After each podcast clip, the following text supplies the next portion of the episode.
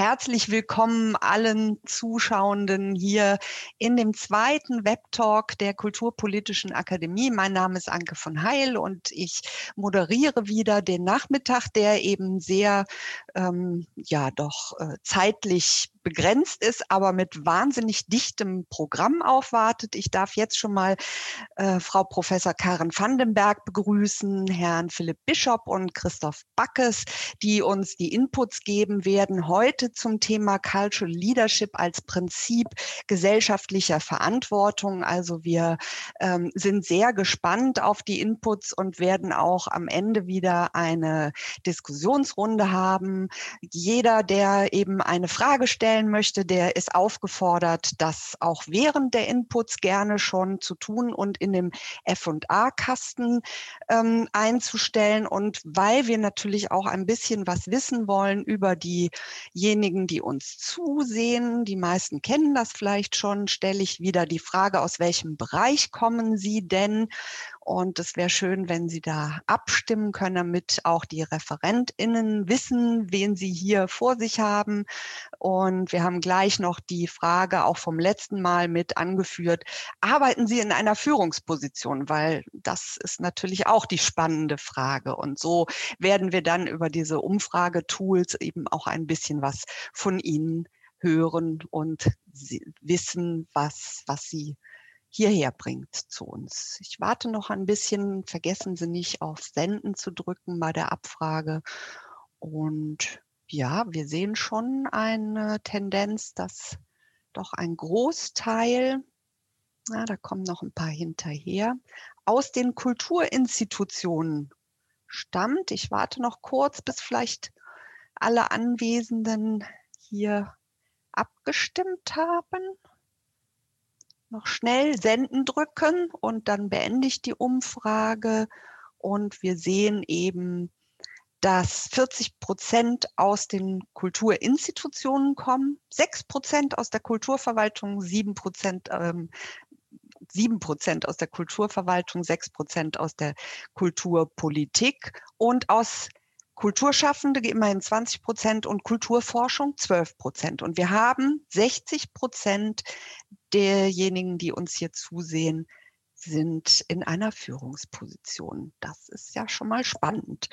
Und ähm, das ist, nehmen wir jetzt gleich mit in äh, die verschiedenen Inputs, die ähm, dann am Ende auch nochmal zu einer gemeinsamen Diskussion führen können. Und ich gehe direkt über zum ersten Input, der heute von Frau Professor Dr. Karen Vandenberg kommt, die an der Zeppelin-Universität einen Lehrstuhl für Kunsttheorie und inszenatorische Praxis innehat und die dort auch ein spannendes Arts Program leitet. Sie ist seit 1988 als Kuratorin tätig, war lange Jahre an der Universität Witten-Herdecke auch ähm, als wissenschaftliche Mitarbeiterin und hat 1994 das Max-Imdahl-Stipendium für Kunstvermittlung erhalten. Sie ist Mitglied äh, in einem ganz spannenden Netzwerk, das ich auch gleich nochmal äh, hier verlinken werde, Fine Art, the Future of European Independent Art Spaces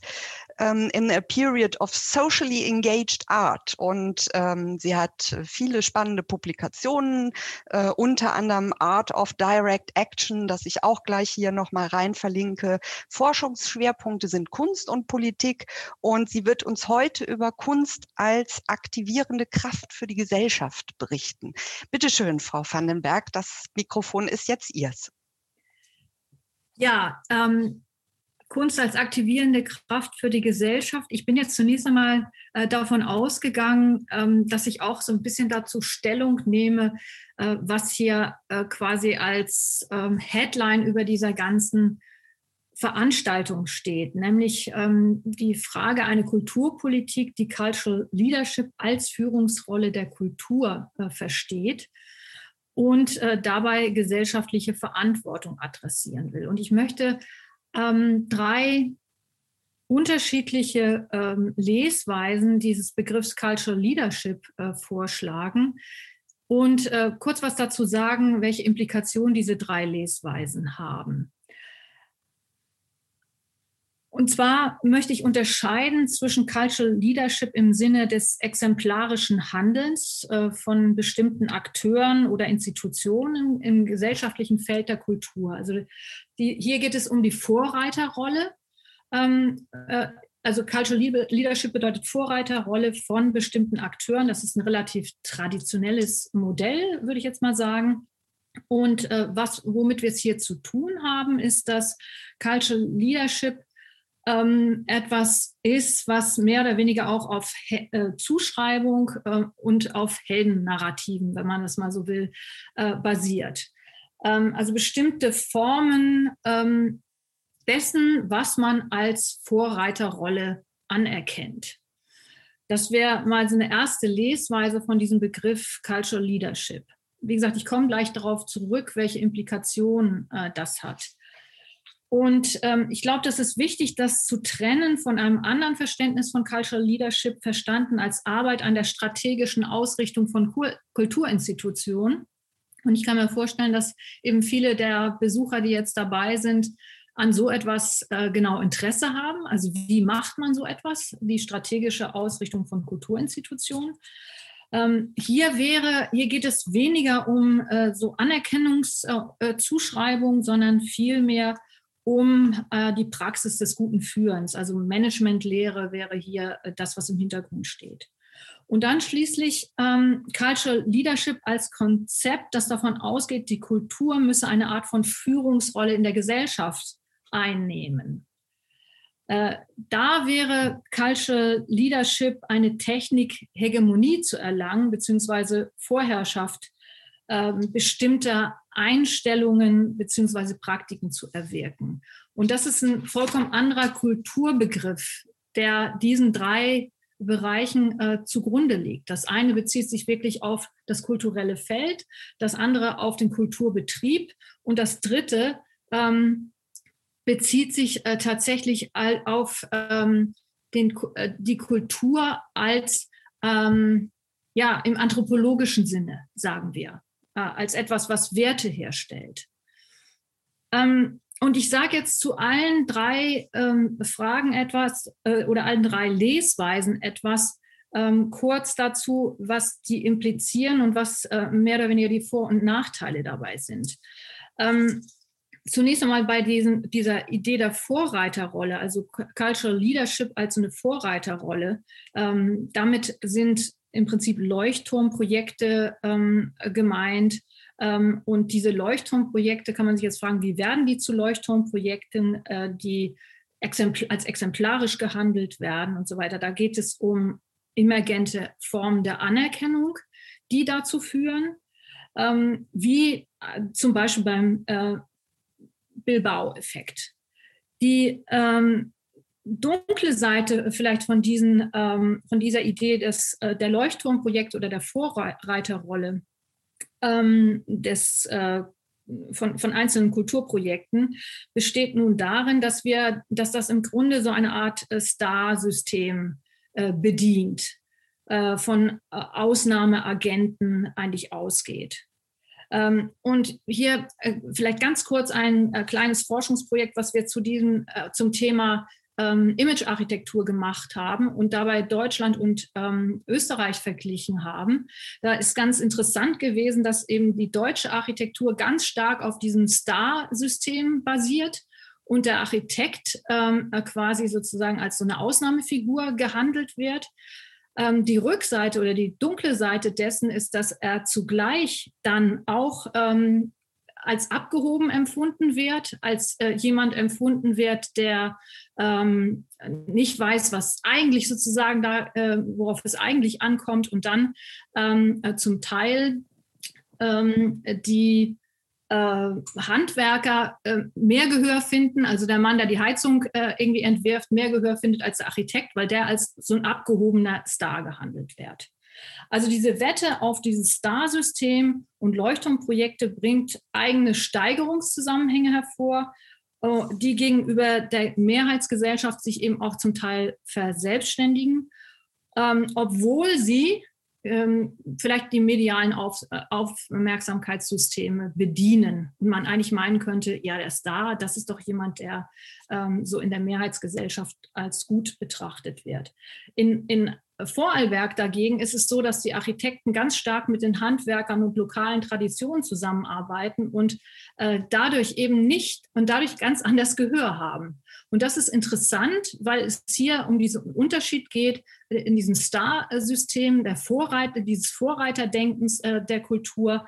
Ähm, erwirkt man unter Umständen, das ist mein Punkt, äh, das Gegenteil ja, dass man nicht mehr gehört wird, weil man eben in so einer Eigendynamik gefangen ist. Ähm, zu dem äh, zweiten Punkt, äh, Cultural Leadership, könnte ich jetzt ähm, sehr lange äh, sprechen, obwohl ich ähm, kein äh, Experte auf diesem Feld bin. Ich bin Kunsthistorikerin und keine Management-Theoretikerin. Aber was ähm, interessant ist, ist, ähm, dass ich eine große Affinität zu der Idee des Managements habe, in dem Sinne, dass wenn man Management als etwas versteht, ähm, das die Welt besser macht. Ja? Ähm, das heißt also, etwas hinkriegen, wie es von alleine nicht passiert würde, äh, passieren würde. Das ist für mich Management. Und davon müsste man jetzt Führung nochmal unterscheiden. Ähm, Führung insofern ist insofern etwas anderes als Management, als äh, Management sich darum kümmert, ähm, ja, wie, dass, dass etwas auch tatsächlich dann so durchgeführt wird, das kontrolliert. Äh, ob das jetzt über Kommunikation oder Hierarchien funktioniert, sei nochmal dahingestellt, aber das Management kontrolliert. Ähm, die, und äh, die, die Führung dagegen ist eher konzeptionell. Ähm, die muss es leisten, eigentlich Menschen mitzureißen. Das heißt, äh, während das Management auf Kontrolle basiert, wie gesagt, ich will kein Management-Bashing machen, weil ich kann damit auch sehr viel anfangen, dass man Dinge in bestimmter Weise hinbekommen will. Aber die Führung, die funktioniert eigentlich nur dann, äh, wenn, wenn die anderen einem vertrauen. Also wenn, sie, wenn die anderen, äh, die davon betroffen sind, ähm, genau sozusagen ähm, auf das vertrauen, was man als Strategie entwickelt. Und das kann man eigentlich nur ähm, kulturell erwirken, äh, wenn man so will, dieses Vertrauen. Ähm, ich habe hier viel zu viel aufgeschrieben, merke ich gerade. Äh, vielleicht noch ein Punkt, der, den ich ganz interessant finde in diesem Zusammenhang, äh, nämlich also eine neuere Debatte, die äh, sich mit relationaler Führung äh, beschäftigt. Relationale Führung ist, äh, würde ich sagen, in diesem Leadership-Diskurs so ähm, das, was am ehesten auch in dem Bereich, in dem ich tätig bin, nämlich eben solche sozial engagierten Projekte, aktivistische Projekte, Artist Run Spaces und so weiter funktioniert. Und diese Form von Führung ähm, hat äh, so Begriffe wie Inklusion, Empowerment, Sinnhaftigkeit, ethisches Verhalten und so eine Pro Prozessorientierung als so eine Leitdimension. Und ich würde sagen, ähm, weil, wenn man jetzt sich die Unternehmenskultur von Kulturinstitutionen anguckt, sind wir sind viele Kulturbetriebe davon sehr weit entfernt. Und das hat mit dem ersten Punkt zu tun, dass wir hier in diesem Star-System sehr stark verankert sind. Also in dieser Idee von Vorreiterrolle, von exemplarischem Agieren und so weiter. Ähm, und äh, nicht so sehr in so einem äh, inklusiven Mindset, sage ich jetzt mal. Ähm, und ich möchte diesen zweiten Punkt äh, schließen mit einem kurzen Zitat von Peter, Peter Drucker, einem Wiener Management-Theoretiker, ähm, der sagt, Culture eats strategy for breakfast. und damit nichts anderes sagen will, als man kann äh, so gut äh, führen, wie man will ähm, und äh, Strategien entwickeln, wie man will, wenn die Kultur da nicht mitmacht und man es nicht geschafft hat, die entsprechende Kultur der Umsetzung anzulegen, sage ich jetzt mal, wachsen zu lassen, emergieren zu lassen, ähm, dann wird aus dieser Strategie nichts. Ähm, jetzt komme ich äh, zu dem äh, dritten Punkt. Ähm, und da muss ich sagen, also dieser kulturpolitische Anspruch, also die Für Führungsrolle der Kultur selbst, ähm, darüber würde ich wirklich gerne mit Ihnen äh, diskutieren, weil ich das äh, finde, dass das wirklich wahnsinnige Fallstricke mit sich bringt. Ähm, also mit diesem Konzept verbinde ich ein wirkliches Unbehagen. Und zwar deswegen, weil hier irgendwie so ein anthropologischer Kulturbegriff Pate steht ähm, und nicht das bescheidene Feld des Kulturbetriebs, ähm, sondern die Gesellschaft insgesamt hier adressiert wird. Und äh, Kultur hier mithin im Sinne, how do we, how do, we do things around here? Äh, gemeint ist. Also ähm, im, im Sinne sozusagen eines anthropologischen Verständnisses von äh, ganz bestimmten äh, Praktiken, wie man was tut, nach welchen Gesichtspunkten, welchen Wertevorstellungen man sie äh, anpackt ähm, und so weiter. Und wenn man diesen, diese Form von, dieses, dieses Konzept von Kultur mit Steuerungsfantasien verbindet, ähm, dann läuft man wirklich Gefahr, dass die Kultur zu einer Art manipulativen Kraft wird, äh, die ähm, von politischen Interessen geleitet ist. Und ähm, da ist man schon mitten in so, so Leitkulturdebatten. Und ich glaube, das ist irgendwie wirklich die große Gefahr, ähm, wie man, wenn man über Kulturpolitik äh, spricht und äh, Cultural Leadership in diesem Sinne, wie man dem entgeht. Ähm, denn hier äh, scheint mir die Gefahr zu sein, dass man äh, auf so einer Ebene operiert, wie auf so einer Programmierungsebene, so eine Art Deep Society, wenn man so will. Ähm, und äh, da muss man sehr, sehr genau aufpassen, wo da ähm, die Überschneidungspunkte mit dem sind, was ähm, die, die neuen rechten Metapolitik nennen. Also die nutzen nämlich, wollen nämlich die Kultur genau dafür nutzen, um ganz bestimmt mit ganz bestimmten Bildern, strategisch angewandten Emotionen, Identifikationsangeboten und so weiter einen Nährboden für eine ganz bestimmte politische Haltung zu schaffen. Und wenn man äh, da Kultur zu so einem Pate macht von, von Wertvorstellungen oder ähm, es als in diese Funktion lockt, ähm, Sinnangebote äh, zu produzieren und äh, so eine Art totalitärer Orientierungslieferant zu sein, ähm, dann ähm, ist man in einem sehr, sehr gefährlichen Fahrwasser. Und ähm, ich, ich schließe das Ganze vielleicht nochmal mit meinem Verständnis des äh, Kulturbetriebs, also äh, beziehungsweise von dem, was der Kulturbetrieb dafür leisten können, äh, kann ähm, im Sinne sozusagen einer gesellschaftlichen Entwicklung. Ähm, der Kulturbetrieb sollte nämlich genau kein äh, solchen, solcher eindimensionaler Orientierungslieferant sein, sondern eher mit Komplexität anreichern. Also mit Bildern von ähm, möglichen Welten, die wir uns vielleicht wünschen, aber vielleicht auch gerade nicht wünschen, ähm, ähm, agieren. Und ähm, Kulturinstitutionen dienen dazu, würde ich sagen, am ehesten uns dünnhäutig und empfänglich zu machen für das, was wir selbst nicht sind und äh, was uns selbst unbekannt ist. Hm. So viel dazu. Wunderbar, vielen Dank, Frau Vandenberg. Sie haben ja schon sehr appellativ an diejenigen äh, geredet, die uns hier zuschauen. Sie möchten diskutieren und ich glaube, da war jetzt auch schon einiges äh, enthalten in Ihrem Input, das, äh, glaube ich, jetzt erstmal so in den Köpfen rattern muss. Ich darf noch ganz kurz sagen, es gab eine kleine äh, technische Hürde, ähm, sodass wir jetzt erst äh, wirklich eben über die 100 äh, Teilnehmenden hinaus zählen wir haben ja das ähm, Webinarformat umgestellt und ich hoffe, jetzt sind alle hier, die auch hier sein wollen. Und das soll ich noch von der Technik ausrichten. Ähm, ich schaue mal eben in den F&A-Kasten. Da ähm, kommt jetzt von Regina Lehndas schon eine Frage. Aber muss Cultural Leadership zwangsweise heißen, dass Kultur ideologisch wird, Frau Vandenberg? Naja, nicht zwangsweise. Das will ich gar nicht sagen sondern äh, sie läuft dann Gefahr. Also wenn man sich in dieses Fahrwasser begibt, dass äh, man sagt, die Kultur hat irgendwie so einen gesellschaftlichen Führungsanspruch, ähm, dann läuft sie wirklich Gefahr. Und ich wäre da wirklich eher bei so einem ähm, Luhmannschen Modell, äh, würde ich sagen, als bei so einem hierarchischen Modell, in dem mal die Politik oben steht, mal die äh, Kultur oben steht oder so. Äh, ich würde sagen, es gibt unterschiedliche ähm, Aktionssphären in, ein, in demokratischen Gesellschaften. Und äh, die haben unterschiedliche Funktionen.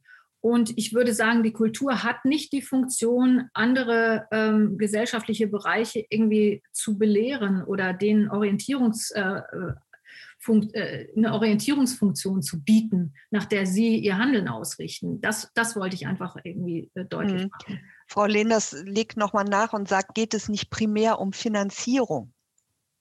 Ja, wenn man jetzt Kulturpolitik mit äh, Finanzierung gleichsetzt, dann sind wir in einer vollkommen anderen äh, Debatte, würde ich sagen, als in der Cultural Leadership. Äh, kein sehr schöner Versprecher, Cultural Leadership Debatte. Ähm, und da wäre ich jetzt irgendwie vorsichtig, ob ich das Fass jetzt auch aufmachen würde. Wir werden ja sicherlich nachher auch noch mal in der gemeinsamen Diskussion auf diese Dinge äh, eingehen können. Und ich glaube, das fügt sich jetzt, das ist ja bei uns immer so durch diese drei verschiedenen Inputs, äh, fügt sich das alles wunderbar äh, ineinander. Und ähm, da kommt jetzt im, im Chat noch äh, ein Kommentar. Ähm, sehr flotte Differenzierung. Wunderbar. ähm, und äh, es geht ja darum, auch wirklich äh, nochmal diese Anregungen zu geben, dass äh, alle darüber sich Gedanken machen, was meint der Begriff, was, was eben diese Verantwortungsfrage, haben Sie jetzt in Ihrem äh, Input schon mal äh, ein, eine gute Richtung vorgegeben und wir werden das sicherlich am Ende nochmal aufgreifen. Es kommen vielleicht auch noch weitere Fragen. Ähm, ich darf mich erstmal an dieser Stelle ganz herzlich bedanken für Ihren Input, Frau Vandenberg, und gehe jetzt rasch, so wie es in unserem Timeboxing für diese Web ähm, auch vorgesehen ist, weiter zum nächsten Referenten, nämlich Philipp Bischof, der als Direktor der Pro Helvetia Kulturstiftung sicherlich auch nochmal äh, diesen Blick auf Förderung und Förderstrukturen legen kann.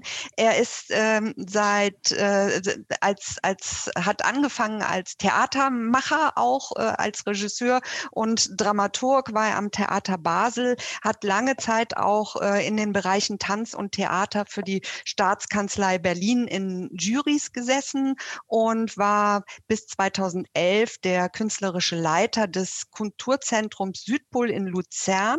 Danach dann der Leiter der Abteilung Kultur des Kantons Basel-Stadt und bis 2017 Präsident der Konferenz der kantonalen Kulturbeauftragten.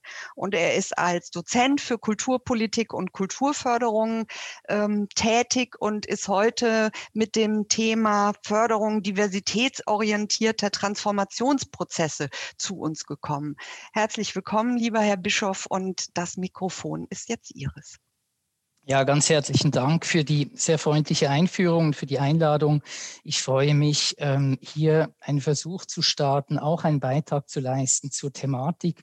Ich sage vielleicht einführend, damit sich das auch ganz gut ergänzt. Ich werde auf den Begriff ähm, des Cultural Leadership an sich nicht eingehen. Ich werde vielmehr versuchen, und ich glaube, da ähm, ergänzt sich das ganz gut mit der Vorlage von Karin Vandenberg, über Inhalte reden, die unter dem Titel, der mir vorgeschlagen wurde, nämlich Förderung ähm, diversitätsorientierte Transformationsprozesse für mich unter diesem Begriff fallen könnten. Das heißt im Grunde genommen, ich teile sehr, sehr stark ähm, diese Einschätzung von Karen Vandenberg, dass man aufpassen muss, dass keine Instrumentalisierung und Zudienung passiert.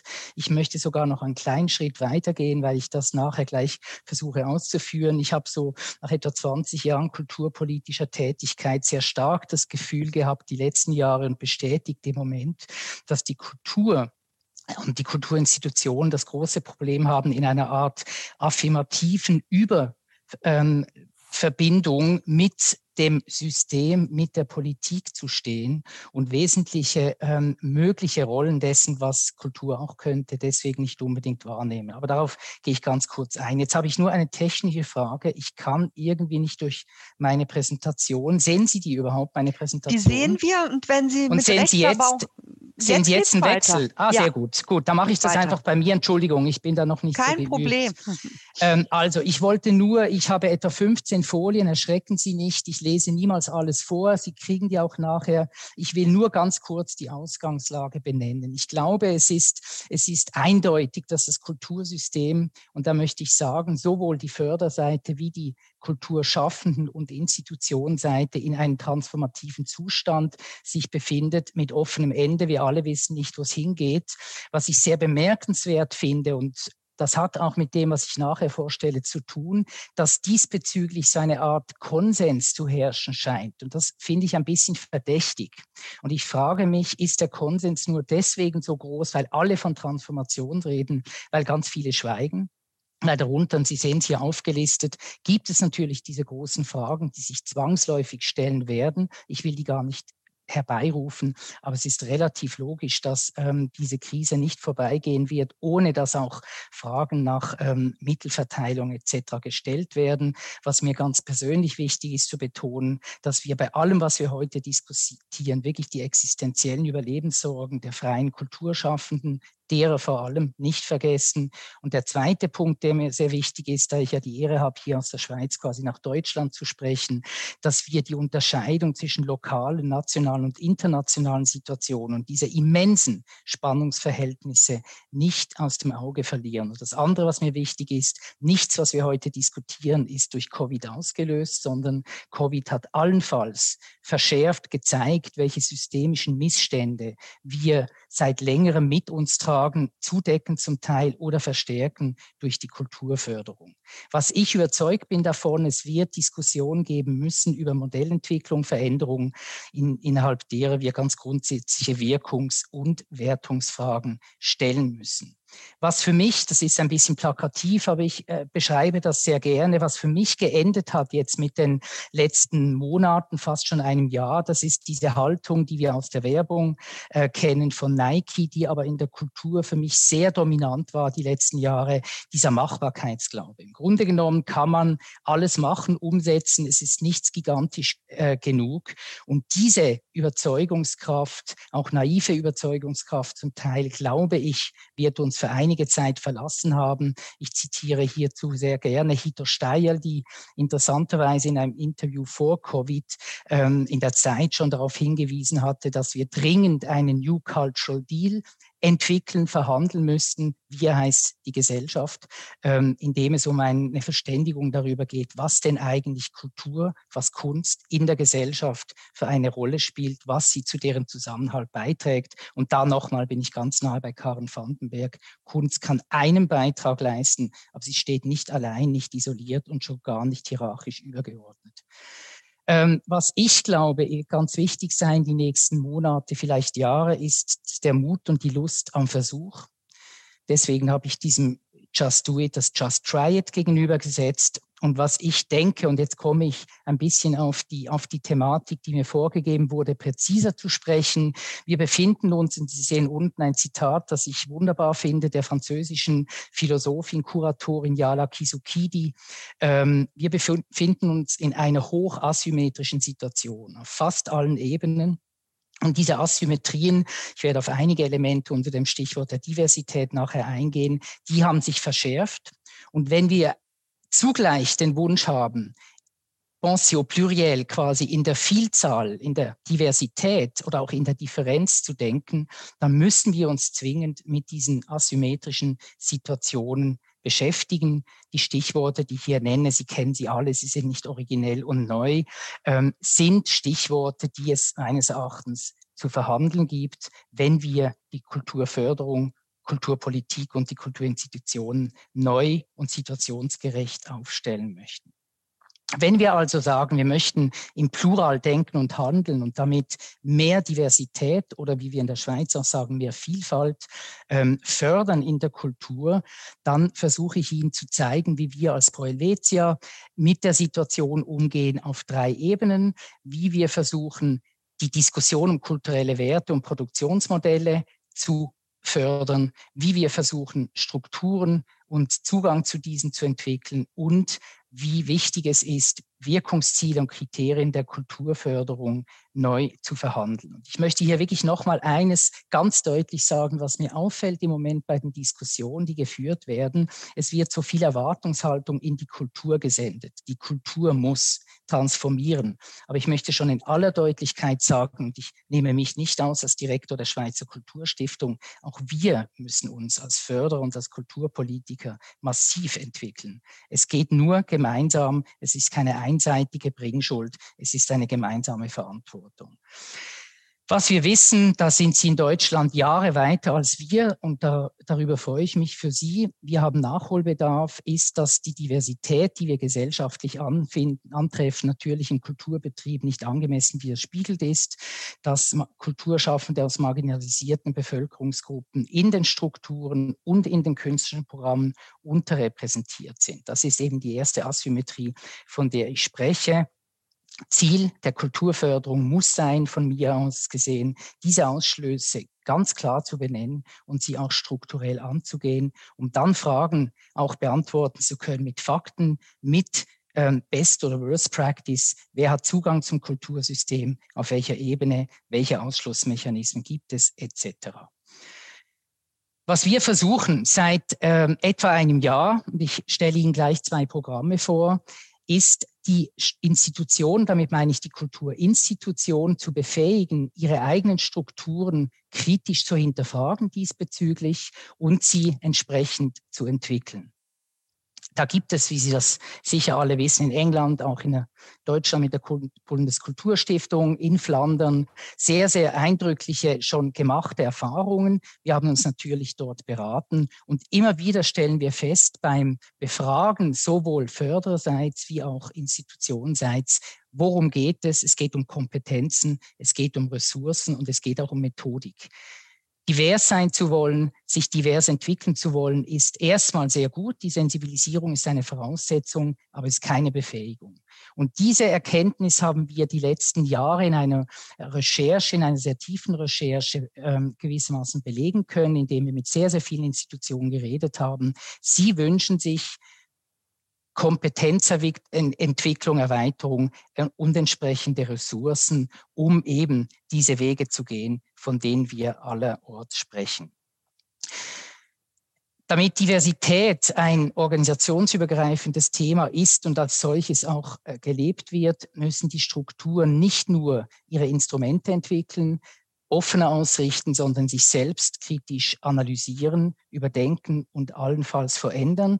Und Sie sehen, was wir hier als vier Jahresziele definiert haben seitens Pro Helvetia, ist im Grunde genommen der Versuch eines Programms, endend mit Fakten- und Datenerhebung zur Diversität im Schweizer Kulturbetrieb, wie es möglich sein könnte, im Bereich der Diversität und Chancengleichheit Kulturinstitutionen, aber auch Kulturfördermechanismen diversifiziert aufzustellen, so dass wir ähm, das, was wir als gesellschaftliches Ziel oder als Befund, glaube ich, fast einhellig im Moment entgegennehmen können, auch versucht haben, in die Kulturförderung zu integrieren. Zentral scheint mir etwas, und da kann ich von uns reden, ähm, wir sind nicht der Ansicht, dass es unsere Aufgabe ist, nach außen die Forderung zu stellen, werdet diverser und integriert diverser, sondern wir müssen auch uns selbst erstmal sehr kritisch anschauen. Wir haben im letzten Jahr ein sogenanntes Diversity Scanning begonnen, ein Prozess, der unsere Struktur auf jeder Ebene, Personal, Förderinstrumente, Sprache, Website, Bilderverwendung etc. sehr kritisch prüft auf Kompetenzen, auf Ausschlussmechanismen etc. und daraus ähm, die Lehrplätze abzuleiten, wie wir uns so aufstellen können, dass wir der ernstzunehmende Partner sind für genau diese Fragen der diversitätsorientierten Transformationsprozesse. Und auch da selbstverständlich eine banale Erkenntnis, aber sie geht manchmal vergessen. Es ist wichtig zu fordern, dass die Kulturinstitutionen sich in Richtung Diversität transformieren. Es ist aber ebenso wichtig, dass die Förderung vor allem die projektbezogene Förderung, genau dieselbe Arbeit tut. Und damit sind wir an so wichtigen Punkten wie, wie sind Jurys, Gremien zusammengestellt, welche Kriterien gelten, welche ähm, Förderziele werden verfolgt, um dann Entscheidungen zu treffen. Ganz konkret, das können Sie alles gerne nachlesen, auch auf unserer Website möchte ich Ihnen drei ähm, Förderprogramme vorstellen. Wir haben ein Programm aufgestellt, Start Diversität. Das ist ein Programm, das mit Coachings, mit zur Verfügung stellen von Expertisen, Kulturinstitutionen, das können auch kleinere sein, die an dieser Diversitätsentwicklung interessiert sind, berät, methodisch berät, ähm, um dann in einem zweiten Schritt allenfalls ein Tandem Diversität zu bilden. Ein Tandem Diversität ist ein länger angesetztes, bis zu zwei Jahren dauerndes Strukturentwicklungsprogramm, in dem einer Institution diese Kompetenzen in Form von Coachings zur Verfügung gestellt werden mit klaren Zielen und die Struktur allenfalls sich nach Nutzung dieser Coachings ähm, diverser aufstellen könnte. Das ähm, bedingt, und das ist etwas, was wir mit einem gewissen Schmerz lernen mussten, das bedingt einerseits das Zulassen von externen Expertinnen. Das ist nicht immer einfach in Expertenorganisationen, das wissen alle, die im Kulturbereich arbeiten. Es bedeutet aber auch, dass es nicht einfach ist, Diversitätsexpertin zu finden. Ähm, wir suchen sie im Moment in Deutschland vorwiegend, was auch die Chance hat des Blicks von außen. Zugleich wünschen wir uns natürlich, dass diese Kompetenz auch in der Schweiz selbst entsteht und gefördert wird. Und das ist damit, habe ich es gesagt, auch ein Ziel dieses Programms, dass bei uns selbst, sowohl in der Stiftung wie in der Kulturlandschaft, diese Diversitätskompetenz wächst. Ein sehr interessantes Programm finde ich, haben wir, ähm, wagen wir auf das neue Jahr im Bereich der Projektförderung. Erstmals in der Geschichte der Stiftung, und wir sind auch da angeregt durch eine ähnliche Initiative in Berlin, werden wir die Werkbeiträge im Literaturbereich vielsprachig ausschreiben. Das heißt, dass Autorinnen nicht wie bisher auf Deutsch, Französisch, Italienisch oder Rätoromanisch, also eine der vier Landessprachen, schreiben mussten, sondern in jeder Sprache, die in der Schweiz gesprochen wird, sofern diese Menschen in der Schweiz leben.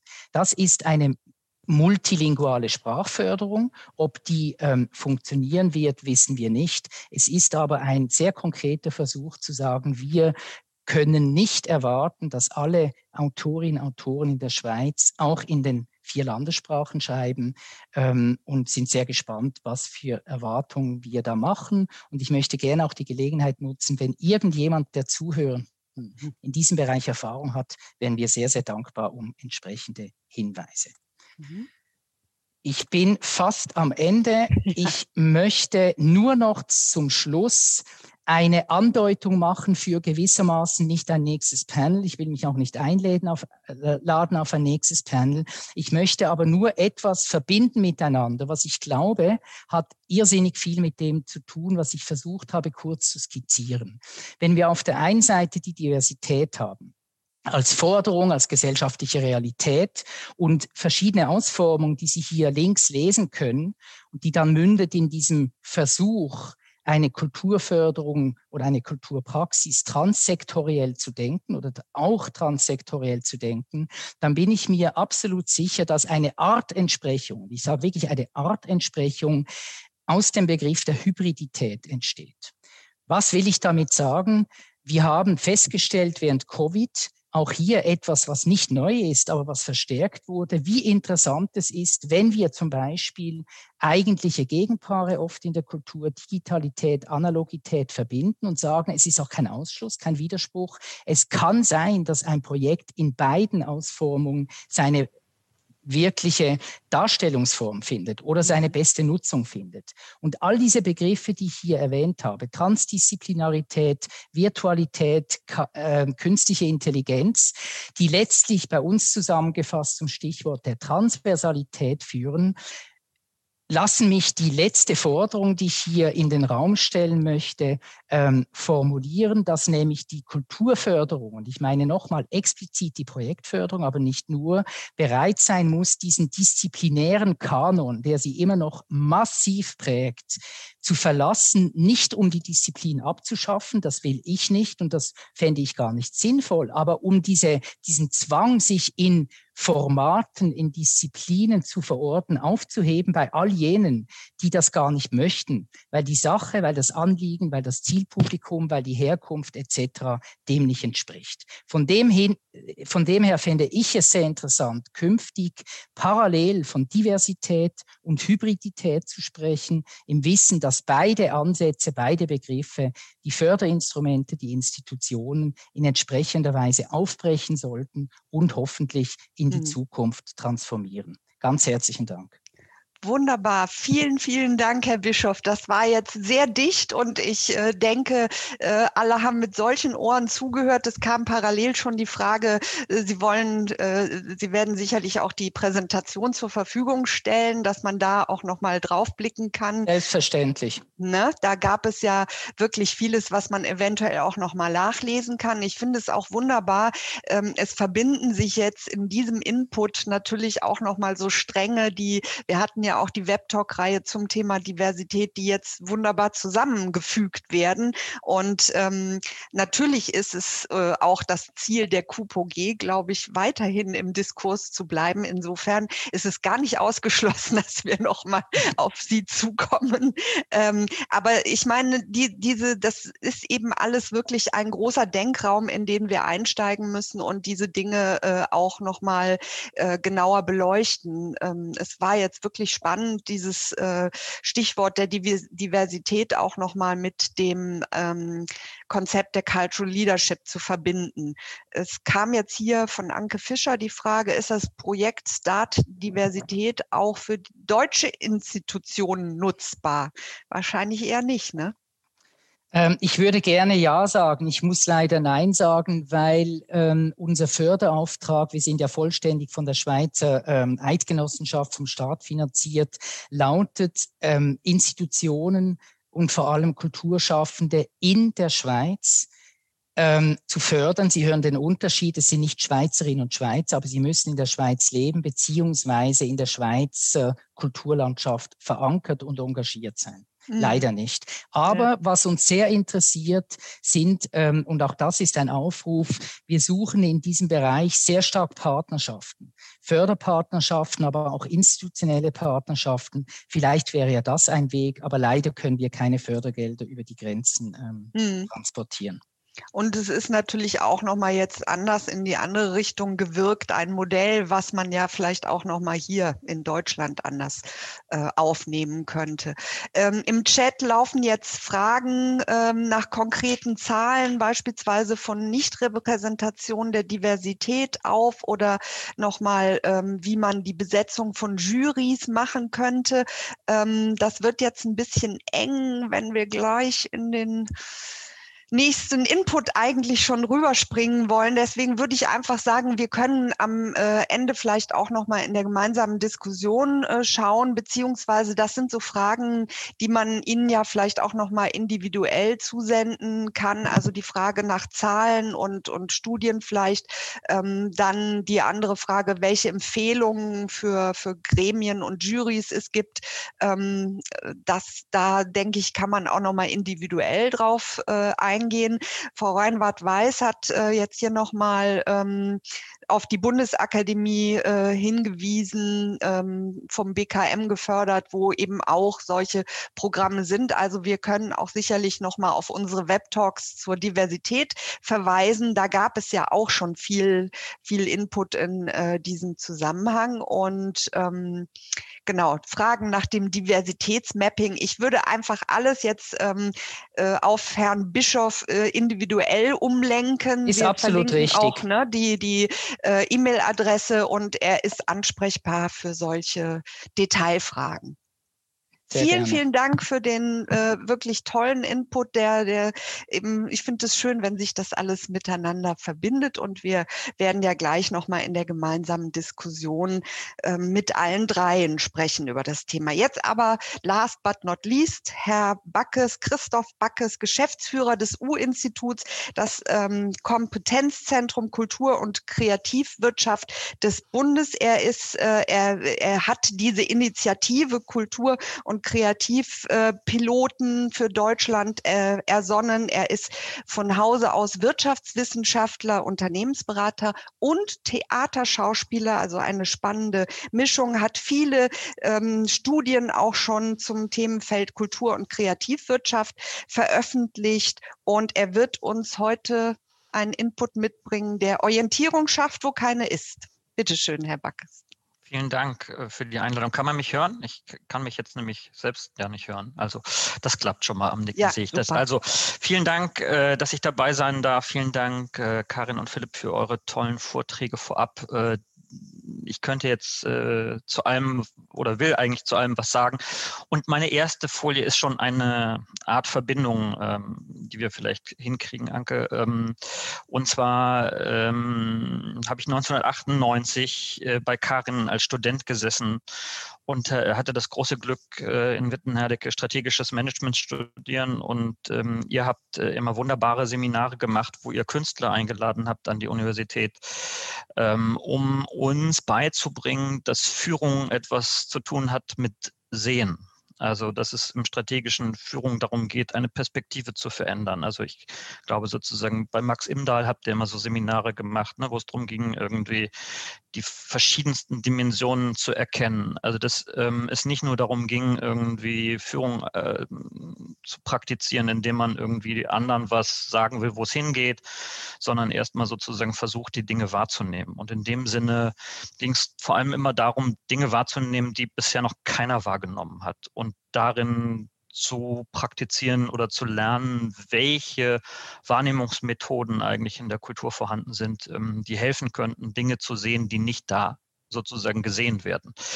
Ähm, ich finde auch, was Philipp Bischof eben gesagt hat, an, an vielen Stellen gibt es sozusagen gesellschaftlich Aufgaben, wo es sich lohnt, eben diverser hinzuschauen, wo keiner hinschaut, um strukturelle Missstände irgendwie abzuschaffen. Und sein, sein Triad war sozusagen das Thema ähm, Machtfehler. Das ist ja Tom Peters, das hat äh, Christoph Schling. Also das, was da steht, ist Chance 2000. Das war Christoph Schlingensief 1998. Äh, während ich nicht bei Karin im, im Seminar saß, war ich Büroleiter von Chance 2000. Da, unter dem Wir-Schild sieht man mich, also das kann man jetzt nicht sehen, aber das ist so, da, da bin ich mit auf der Straße und es war der Versuch, eine politische Partei zu gründen, die und da sieht man sozusagen ähm, die politische Dimension, die Karin eben hatte, die versucht hat, ähm, Helmut Kohl wegzuspülen aus Deutschland, indem sieben Millionen Arbeitslose oder acht Millionen in den Wolfgangsee springen, um eine große Flutwelle zu erzeugen, die Helmut Kohl aus Deutschland spült. Und ähm, ich habe das deshalb als Ausgangspunkt ähm, gesetzt, diese beiden Dinge, weil das jemand ist, dem ich gefolgt bin. Also ich habe das sozusagen ähm, so inspirierend gefunden, dass ich gesagt habe, da muss ich dabei sein und da gehe ich hin und dem, dem folge ich und äh, sozusagen der ein bestimmtes Führungsverständnis an den Tag gelegt hat und äh, große Teile sozusagen auch in der Partei, die wir damals gegründet haben, äh, waren moderne Managementprinzipien. Also das ist hier Tom Peters, ne, äh, macht Fehler, wir haben wähl dich selbst, äh, scheitern als Chance. Ähm, also so klassische amerikanische Leadership-Literatur ähm, genommen und versucht sozusagen in einem Kulturbereich zu transferieren und umgekehrt. Äh, die Ergebnisse waren marginal, äh, will ich gar nicht weiter darauf eingehen, außer gleich an einer Stelle, die vielleicht noch relevant werden könnte. Ähm, das nur als ein Einstieg. Äh, dann habe ich geguckt, wem folge ich digital im Moment und ich habe mir acht Stunden 40 angetan, ähm, Rezo zu hören in dem tollen Podcast. Alles gesagt kann ich sehr empfehlen an alle, die jetzt Zeit haben. Dauern so lange diese Podcast, bis alles gesagt ist. Es gibt so ein Codewort am Anfang und Rezo hat äh, da eben nochmal erklärt, äh, warum er Bundeskanzler werden will, auch warum er dieses CDU-Zerstörungsvideo gedreht hat, was ich durchaus als einen kulturellen Akt empfinde und auch das sagen würde, das ist ein Kulturunternehmer, der Verantwortung übernommen hat mit anderen Kulturunternehmungen und sich äh, eingemischt hat, ähm, jenseits des öffentlichen Kulturbetriebs, aber eben auch mit einem politischen Effekt. Ähm, interessant in dem, in, dem, in dem Talk ist, ähm, was er studiert hat, nämlich Informatik und Musiktheorie. Und äh, gerade die Stelle sozusagen, wo er ähm, nochmal darüber spricht, wie Musikwissenschaften ihn nicht geprägt haben und ähm, letztlich Informatik mehr ist vielleicht etwas, was man sich nochmal anschauen sollte, immer wenn man versucht, in diese Überhöhung zu kommen. Und ich teile das, was Karin da sehr gesagt hat, man muss da sehr aufpassen, dass man nicht versucht, die Künste oder die Kultur sozusagen als so eine Leitmediumsthematik zu machen. Oft ist es so, dass es eher ist, wenn aus dem Kultur Kulturbereich sich Menschen einmischen, sie wahrscheinlich eher den Böhmermann, den Rezo, den schlingensiefischen Effekt haben, um Desorientierung zu schaffen, um auf eine bestimmte Art der Orientierung hinzuweisen.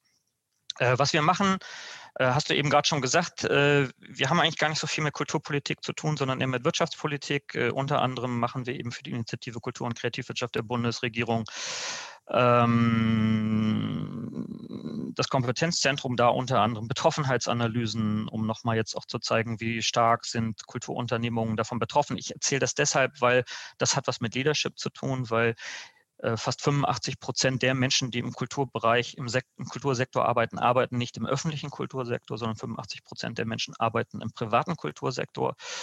Das heißt also, die, diejenigen, die dort geführt werden oder etwas mit Führung zu tun haben, ähm, betreffen nicht nur den öffentlichen Kulturbetrieb und die kulturpolitischen Strukturen, sondern vor allem auch wirtschaftspolitische Strukturen. Darum kümmern wir uns verstärkt.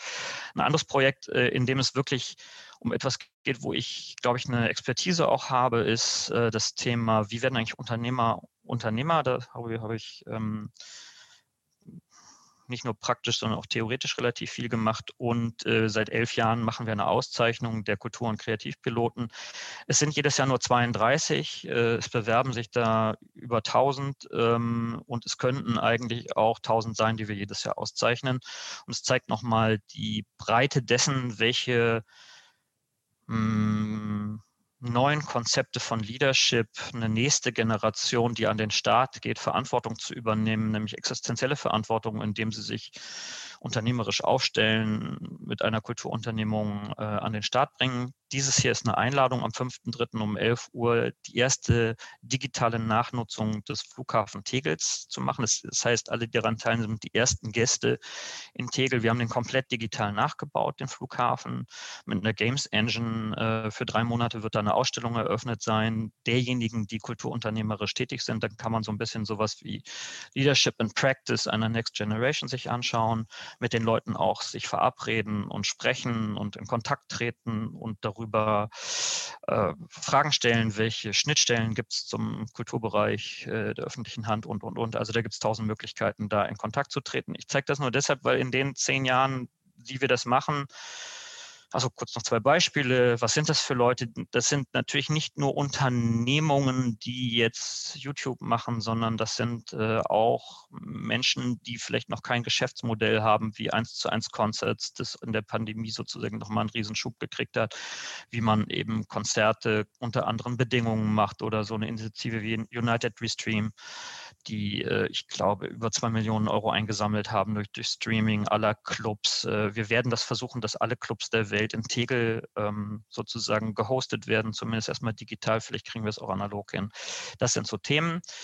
Warum machen wir das und wie machen wir das? Das hat so wenig mit Management zu tun und ist aus der Zeit äh, in Witten geboren, dass ich dort verstanden habe, dass es darum geht, ähm, die Methoden des Praktizierens, Übens in Management-Kontexte zu transferieren. Das Bekannteste ist, glaube ich, jeder kennt Design Thinking, es gibt aber auch Game Thinking, es gibt, was weiß ich, Thinking, Theater Thinking und sonst was Thinking. Ne? Ähm, und nicht nur Thinking, sondern Doing und ich habe keine Ahnung was alles.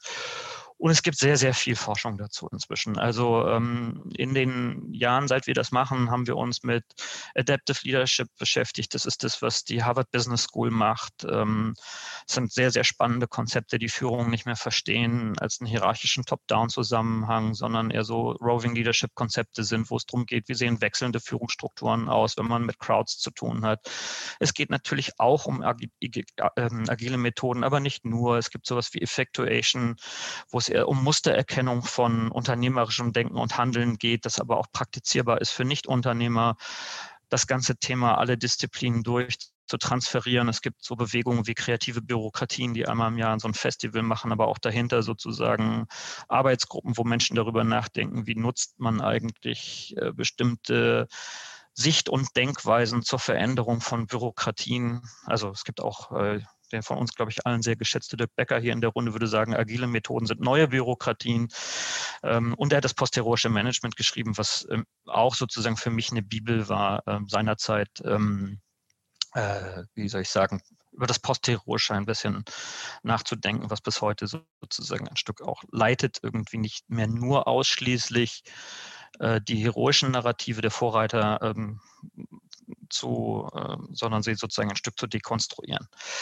Ähm, warum ist das wichtig? Warum ist diese Perspektive Kreativwirtschaft für den gesamten Kulturbetrieb wichtig? Ich habe das eben gesagt. Ne? Also alle Kulturausgaben von Bund, Ländern und Kommunen ähm, vielleicht bei 10 Milliarden Euro in Deutschland, äh, Umsatz der Kultur- und Kreativwirtschaft vor der Pandemie bei 250 Milliarden. Das ist ungefähr das Verhältnis von Christoph Schlingensiefs Stimmen damals bei der Bundestagswahl. Also der öffentliche Kulturbetrieb ist in Relation der harten ökonomischen Daten genauso unbedeutend wie das Wahlergebnis, das Christoph Schlingensief damals gehabt hatte. Wenn man aber über gesellschaftliche Verantwortung und Veränderung redet, dann muss man sozusagen die harten Daten ernst nehmen. Und die haben natürlich einen Impact, weil wir sind sozusagen als privater Kultursektor Geberland von Steuern.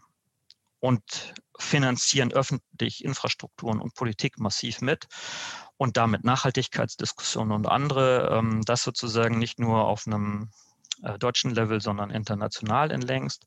Ne, ich habe es ja nochmal gesagt. Äh, erster Punkt habe ich schon gesagt. Zweites ist, man kann Kulturpolitik und Wirtschaftspolitik nur so schlecht trennen, weil das eine ist immer das andere es ist strukturell nach wie vor total ungelöst. Wie gehen wir eigentlich mit 98 Prozent Kleinstunternehmungen um? Das zeigt die Krise jetzt nochmal deutlich. Also weder die einen noch die anderen sozusagen schaffen Orientierung auf das, worum es eigentlich geht. Nämlich die, diejenigen, so die als Kulturproduzenten in erster Linie in Freiheit und Verantwortung Verantwortung übernehmen. Ähm, ich weiß nicht, ich dachte, ich sage es nochmal in dieser Runde, aber die Frage, woher kommt das Geld? Hat in keinster Weise Einfluss darauf, was ist die kulturelle Qualität oder die damit verbundene gesellschaftliche Wirkung. Ich weiß, in diesen Kreisen von Kulturpolitik gibt es immer unter der Hand diesen liebevollen Satz, dass der Eurovision Song Contest für die sozusagen europäische Identität mehr getan hat als die EU. Ähm, ich weiß nicht, ob das stimmt, aber es würde sich lohnen, das mal ernsthaft herauszufinden. Ähm, die Freiheit und die Verantwortung sozusagen als Prinzip dieser Kulturunternehmungen ist, dass diese Menschen existenzielles Risiko tragen, am Markt zu scheitern. Ähm, und im Moment tragen sie nicht nur dieses Risiko, sondern sie tragen es in der Pandemie als diejenigen, die den Freizeitbereich mit runtergefahren haben, den Unterhaltungsbereich mitgefahren haben, in deutlich noch höherer Weise als viele andere Bürger. Und ähm, das ist die Frage, wie eine Gesellschaft das auch honorieren wird. Es gibt nicht nur Kulturunternehmungen, die Verlierer sind, es gibt Kulturunternehmungen, die auch Gewinner sind. Also der ganze Digitalbereich und der Games-Bereich wächst in Summe, aber nichtsdestotrotz sozusagen aus der Perspektive immer des Bettlers des öffentlichen Kulturbetriebs und nicht sehend, dass wir eigentlich Geberland sind, ist das, glaube ich, eine Perspektivverschiebung, die total wichtig ist fürs Politische. Ganz wesentlich ist sozusagen für alles, was Innovation und Transformation angeht, sich ernsthaft mit diesen Strukturen auseinanderzusetzen. Ähm, was geschieht da? Ne? Also alleine durch das, was wir jetzt digital konsumieren, wenn ein heute 18-Jähriger 10.000 Stunden digitale Spielekompetenz erworben hat, hat er eine andere Weltsicht noch als ich. Ähm, und was folgt daraus eigentlich für politisches Handeln? Ich sage nur Rezo-Effekt und anderes. Wir stehen vor einer Bundestagswahl, in der äh, wahrscheinlich das Netz eine Riesenrolle spielt und ähm, da Kulturpolitik gar keine Antwort bisher hat, ähm, aber auch Wirtschaftspolitik nicht, aber tatsächlich YouTube ähm, mehr Wirkung auf die Wahl haben wird als alles andere an digitaler oder kultureller Infrastruktur, die wir sonst noch haben. Das heißt, staatliche Führung und Steuerung in meinen Augen kennt und nutzt die Potenziale dieser Kulturunternehmungen gar nicht. Ähm, Ob es muss, weiß ich nicht. Die Gefahr ist natürlich auch da, wie sie es nutzt. Ähm, ich meine, sowas wie Cambridge Analytics hat ein Kunststudent erfunden, nicht ohne Grund. Ähm, sind auf jeden Fall Themen, die man diskutieren sollte.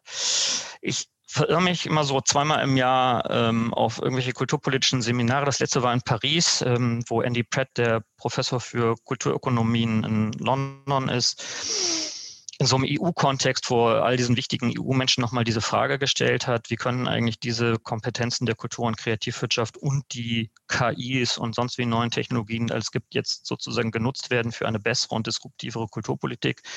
Das war so ein Wake-up-Call, da waren sich auch alle einig. Und eigentlich geht das schon seit zehn Jahren so. Also man ist sich dann immer einig und findet, man muss da auch was tun. Und gleichzeitig greifen aber unglaubliche defensiven Routinen, ähm, die dazu führen, dass das dann auch so bleibt. Das muss man einfach anerkennen in diesem Bereich des Leaderships. Und wenn das so ist, dann ende ich sozusagen in meinem Bereich damit, was als alter Theatermann ähm, Ich denke, wenn man die, also, oder es gibt dieses, äh, ist das von The, The, if you can't change the world, change yourself. Also ähm, ganz bescheiden sich klar zu machen, dann eben in dem Kontext mit denjenigen, die Bock drauf haben, was zu machen und die Perspektive zu verändern, so dass es für alle stabile Lebens- und gute Lebensverhältnisse gibt. Und dann wäre das schon ein Gewinn. Genau. Vielen Dank. Ich habe es hab geschafft in zehn Minuten. Ich weiß es nicht. Ich habe jetzt die. Ja, äh ich habe ein bisschen laufen lassen, weil ich gesehen habe, dass da Call, äh, Wake-up Call gestanden hat. Ich dachte, das ist bestimmt der Impuls, ähm, dann in die Diskussion zu gehen. Und ähm, ich darf mich auch hier bedanken für die vielen Denkanstöße und ähm, Dinge, die natürlich aus dem Bereich der Kreativwirtschaft jetzt vielleicht nochmal einen anderen Blick nehmen, aber es war ja sehr viel, was eben genauso für den Kulturbereich gilt, beziehungsweise was viele wichtige Impulse für den Kulturbereich mit dabei hatte. Und ich persönlich denke auch, äh, dass Christoph Schlingensief wahnsinnig fehlt in diesen Tagen. Ähm, und eröffne gerne auch nochmal, wir haben, äh, glaube ich, jetzt hier auch durch die drei Inputs wirklich ganz, ganz viel äh, unterschiedliche Dinge, über die man vielleicht diskutieren muss, äh, sind noch nicht die großen Fragen jetzt hier eingetrudelt. Wahrscheinlich muss das verarbeitet werden. Auch hier können wir sagen, äh, Christoph Backes, die Präsentation kann man auch ähm, nachher nochmal zur Verfügung stellen, damit man das nochmal so ein bisschen sacken lässt. Vor allen Dingen das, was da an verschiedenen ähm, Leadership-Konzepten auch nochmal aufgelistet war, ganz spannende äh, Themen, die jetzt aus dem Bereich der ähm, Wirtschaft gekommen sind, der Kreativwirtschaft auch, Design Thinking und solche Dinge. Da wird ja viel darüber diskutiert, inwiefern das dann eben auch tatsächlich auf den Kulturbereich zu übertragen ist. Ich schaue noch mal in die Fragen, die uns vorher zugegangen sind. Ähm, man konnte ja dann da etwas ähm, hereinreichen und ähm, da, wir haben uns im Vorgespräch auch so ganz kurz äh, äh, unterhalten. Da springt mir eine Frage ins Auge, die äh, darüber ähm, sich Gedanken macht, ob äh, eben diese unterschiedlichen Bereiche der klassisch hierarchischen Kulturorganisationen, eben auch der, ähm, der öffentlich geförderten Kulturinstitutionen, öffentlicher Dienst und so weiter, ähm, mit denen äh, des Kultursektors, da ist jetzt vielleicht auch die Kreativwirtschaft gemeint, ähm, die freie Szene, ähm, ob das, wie, wie das miteinander geht, beziehungsweise ob die einen vielleicht ähm, von den anderen lernen können oder wie vertragen sie sich, war da ganz genau die Frage. Aber das ist vielleicht auch etwas, was man so ein bisschen jetzt heute nochmal aus der Perspektive der Zeit in der Pandemie, Pandemiesituation in den Blick nehmen kann. Vielleicht möchte da jemand von Ihnen direkt mal das aufgreifen. Ich kann es versuchen. Ja, bitte. Ja. Super. Mhm. Wie vertragen die sich? Ich würde sagen, sie sind ähm, total voneinander abhängig und äh, absolut ineinander verzahnt. Es gibt ein äh, ganz tolles Buch von Gregory Choulette, das heißt Dark Matter. Und in dem argumentiert er, dass all die vollkommen katastrophal erfolglosen KünstlerInnen, äh, all die ähm, Dilettantinnen, ähm, die unterwegs sind in der Gesellschaft, diejenigen sind, die die Ausstellungen besuchen, diejenigen sind, die die Bücher kaufen, diejenigen sind, die an Talks teilnehmen und überhaupt das kulturelle Leben am Laufen halten. Äh, und äh, vor diesem Hintergrund äh, glaube ich, ähm, man, man neigt dazu, diese ähm, aufgrund der Förder, Förderstrukturen diese unterschiedlichen Bereiche stark zu trennen was auch aus einer bestimmten Beobachterperspektive absolut Sinn macht weil sie äh, zum Teil anderen Maßgaben äh, folgen. Aber dass sie de facto nicht einem Aktionsbereich äh, oder einem Akteursbereich äh, angehören, das würde ich auf jeden Fall äh, in Zweifel ziehen. Ja, ähm, äh, vor dem Hintergrund, man muss nichts allzu sehr trennen, was gar nicht so getrennt ist. Und ich würde auch sagen, dass ähm, die Also wenn man es jetzt mal festmacht an äh, aktivistischer Kunst, an politisch engagierter Kunst und so weiter, ähm, das ist ja längst rübergeschwappt auch in die großen äh, Kunstinstitutionen, was einstmals, würde ich sagen, voluntary work war, ja, äh, was einst ähm, äh, keineswegs professionell äh, äh, sich organisiert hat. Und an sowas merkt man eben diese, diese Übergänge zwischen den unterschiedlichen Bereichen. Wenn ich da gleich ähm, einhaken darf, ich finde das sehr richtig und wichtig. Und da kommen wir zum Beispiel auf die dann so entscheidende Frage, welche Verantwortung nehmen die verschiedenen Ebenen ein. Wenn Karin davon spricht, ich nehme ein Museum als Beispiel, was sehr en vogue war vor Covid. Museen holen sich Performances ins Haus. Hm? die dann quasi das Publikum äh, zusätzlich zur Kunst, ähm, die gezeigt wird, unterhalten.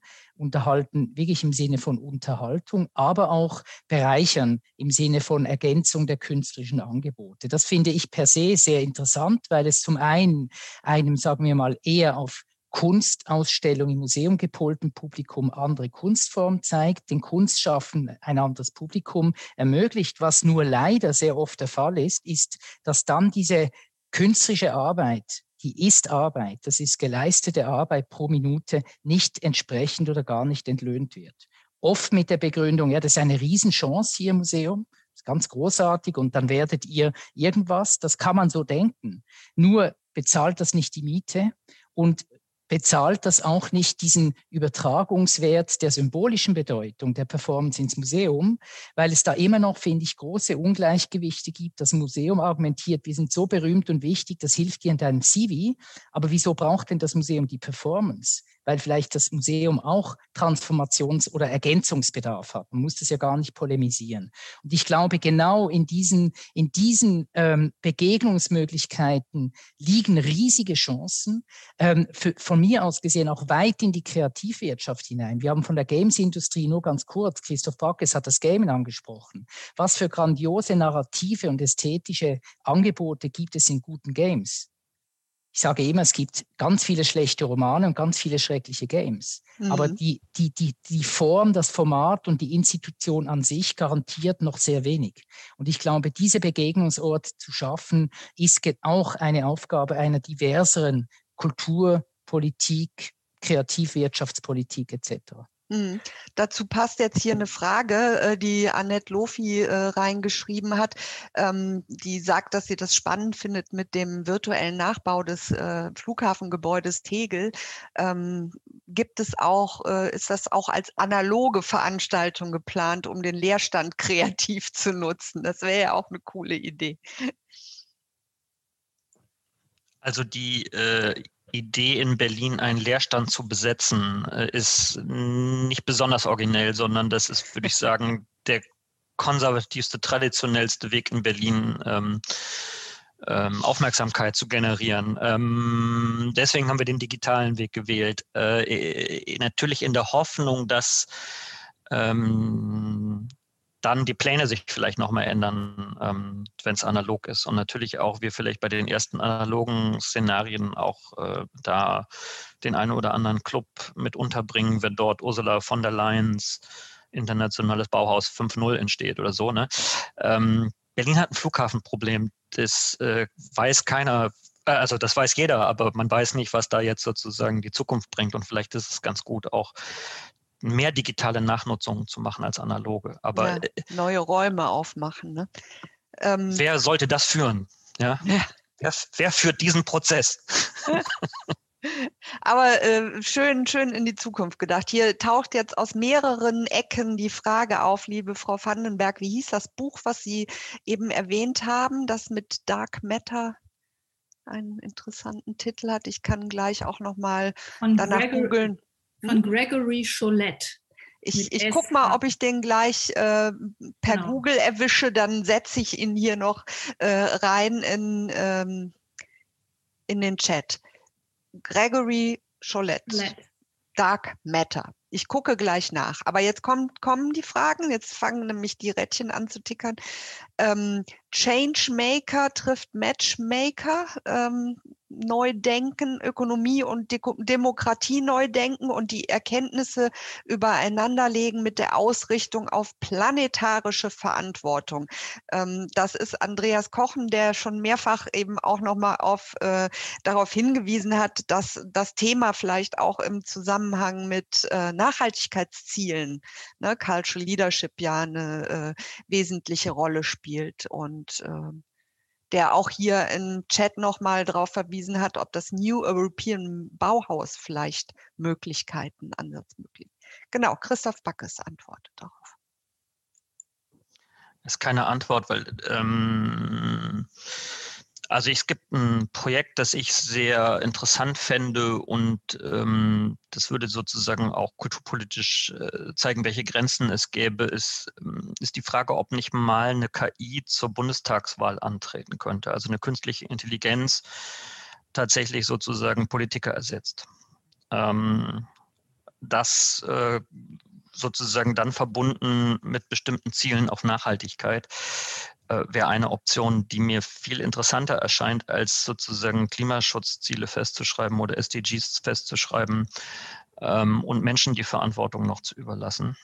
Mm, das zumindest nochmal zum Nachdenken.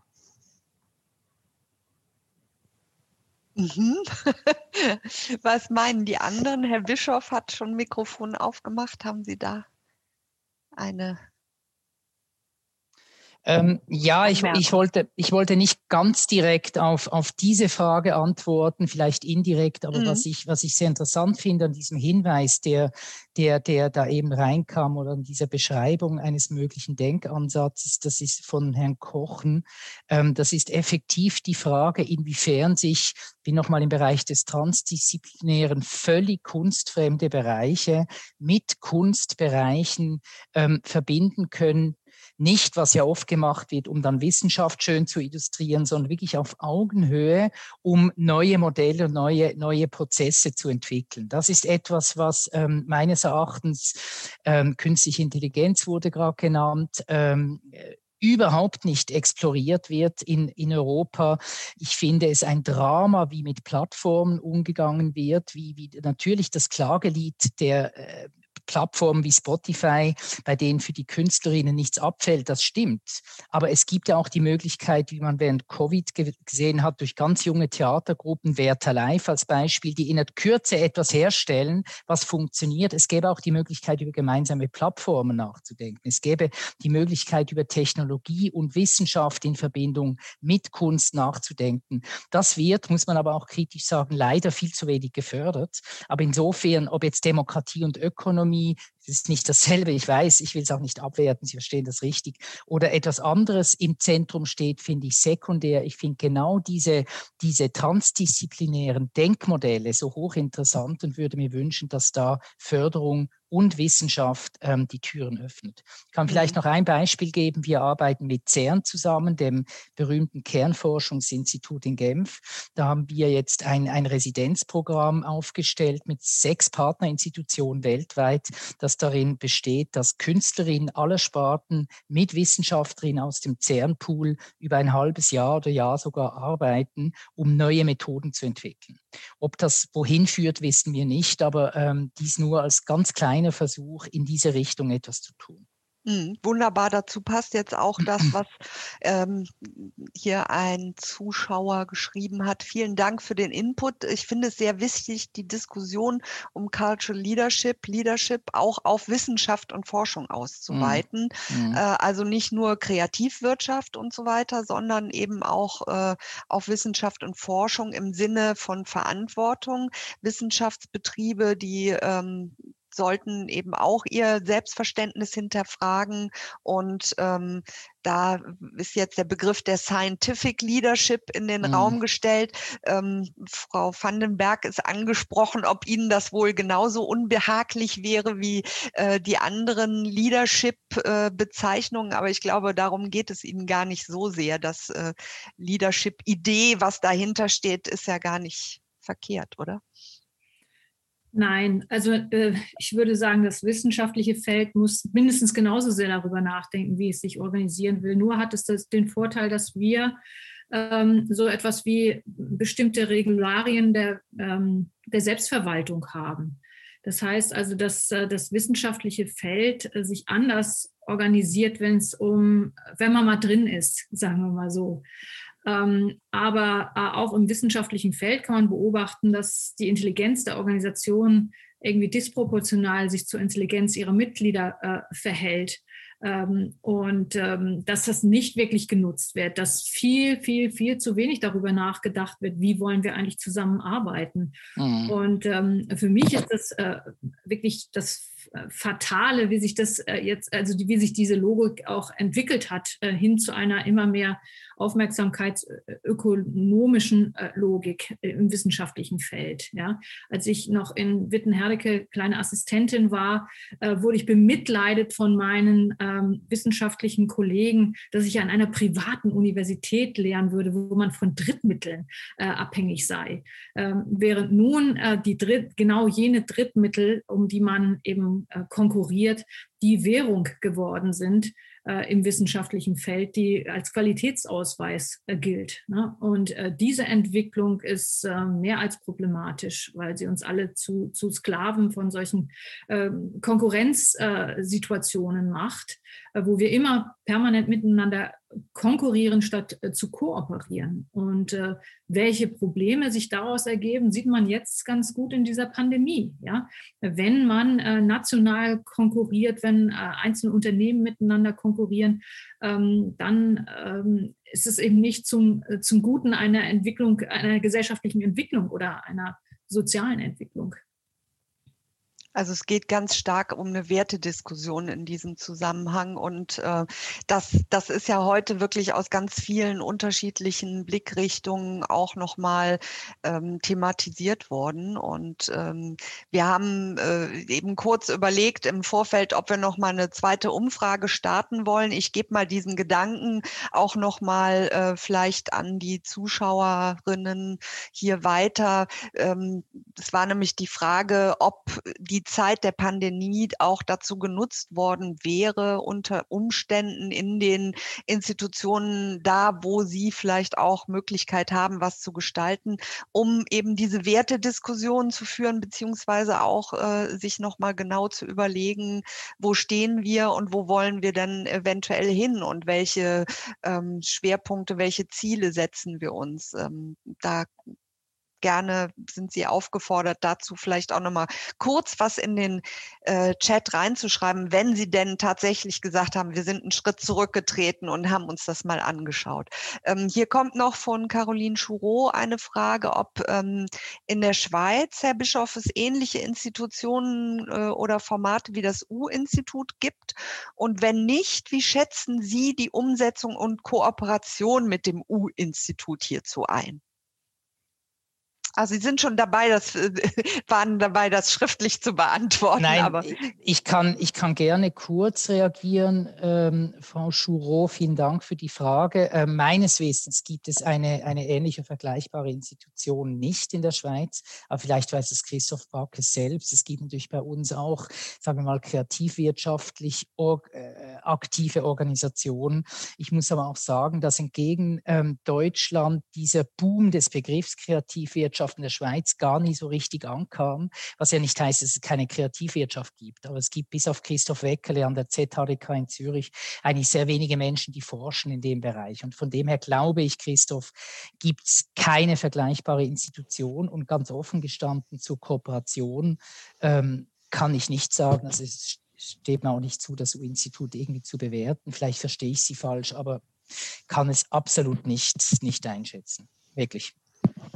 Also der besagte Schweizer Akteur Christoph Weckerle hat eine Institution, glaube ich, geschaffen, den Creative Research Institute vor irgendwas. Da arbeiten nicht nur inzwischen er, sondern Simon Grant und Frederik Martell und Eva Busko und ein Statistiker. Also Christoph hat da sein, sein Departement nicht nur des, der Kulturtheorie und Analysen aufgebaut, sondern der hat an der ZHDK eine ganz wichtige internationale Forscher-Community zusammengebracht und ähm, ich sag mal so, wir sind in einem sehr, sehr engen Austausch. Ähm, Denke ich. Ja. Seit Jahrzehnten. Also so, ich habe mit ihm gemeinsam in Basel auch, äh, da habe ich ihn kennengelernt, äh, immer am Rhein schön unterrichtet, da in diesem Kulturmanagement. Äh, so, so haben wir uns überhaupt kennengelernt vor, vor, vor dem Krieg, so, also vor Ewigkeiten. Ne? Aber ähm, wir sind halt auch ein Hybrid. Also das gibt es auch nicht so oft. Also dass wir einerseits ein, wirklich ein Hochschulinstitut sind, das war fünf Jahre lang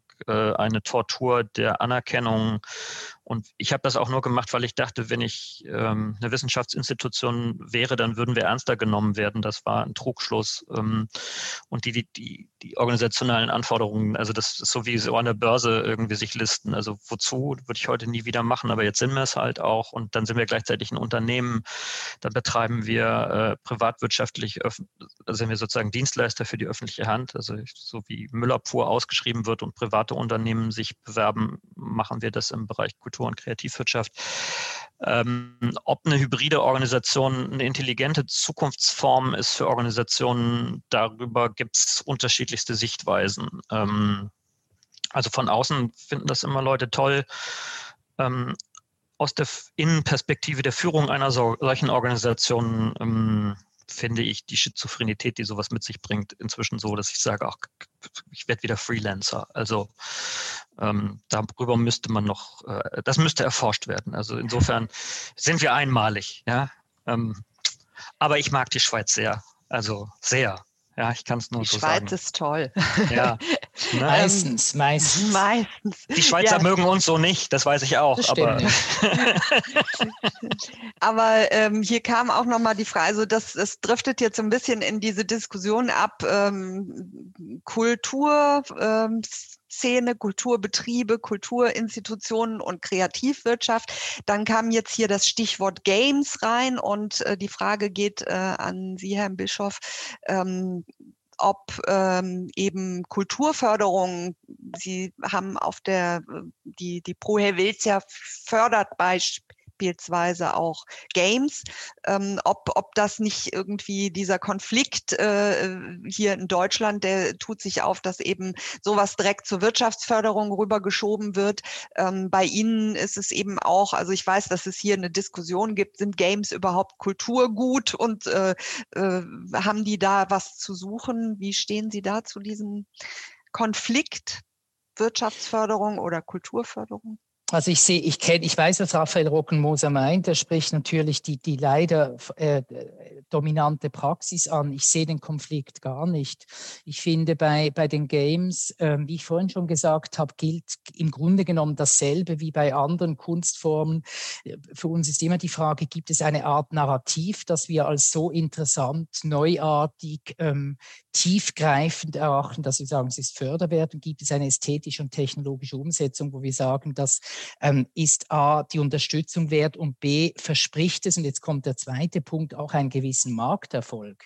Und da ähm, ärgere ich mich viel mehr über dieses Scheinargument, es könnte nicht Kultur sein, weil es so marktorientiert ist. Kein Buch wird verlegt nicht in der Hoffnung, dass es verkauft wird. Wieso gibt es denn die Frankfurter Buchmesse? Wie die Gamescom in Köln. Es ist eine Messe für die entsprechenden Produkte.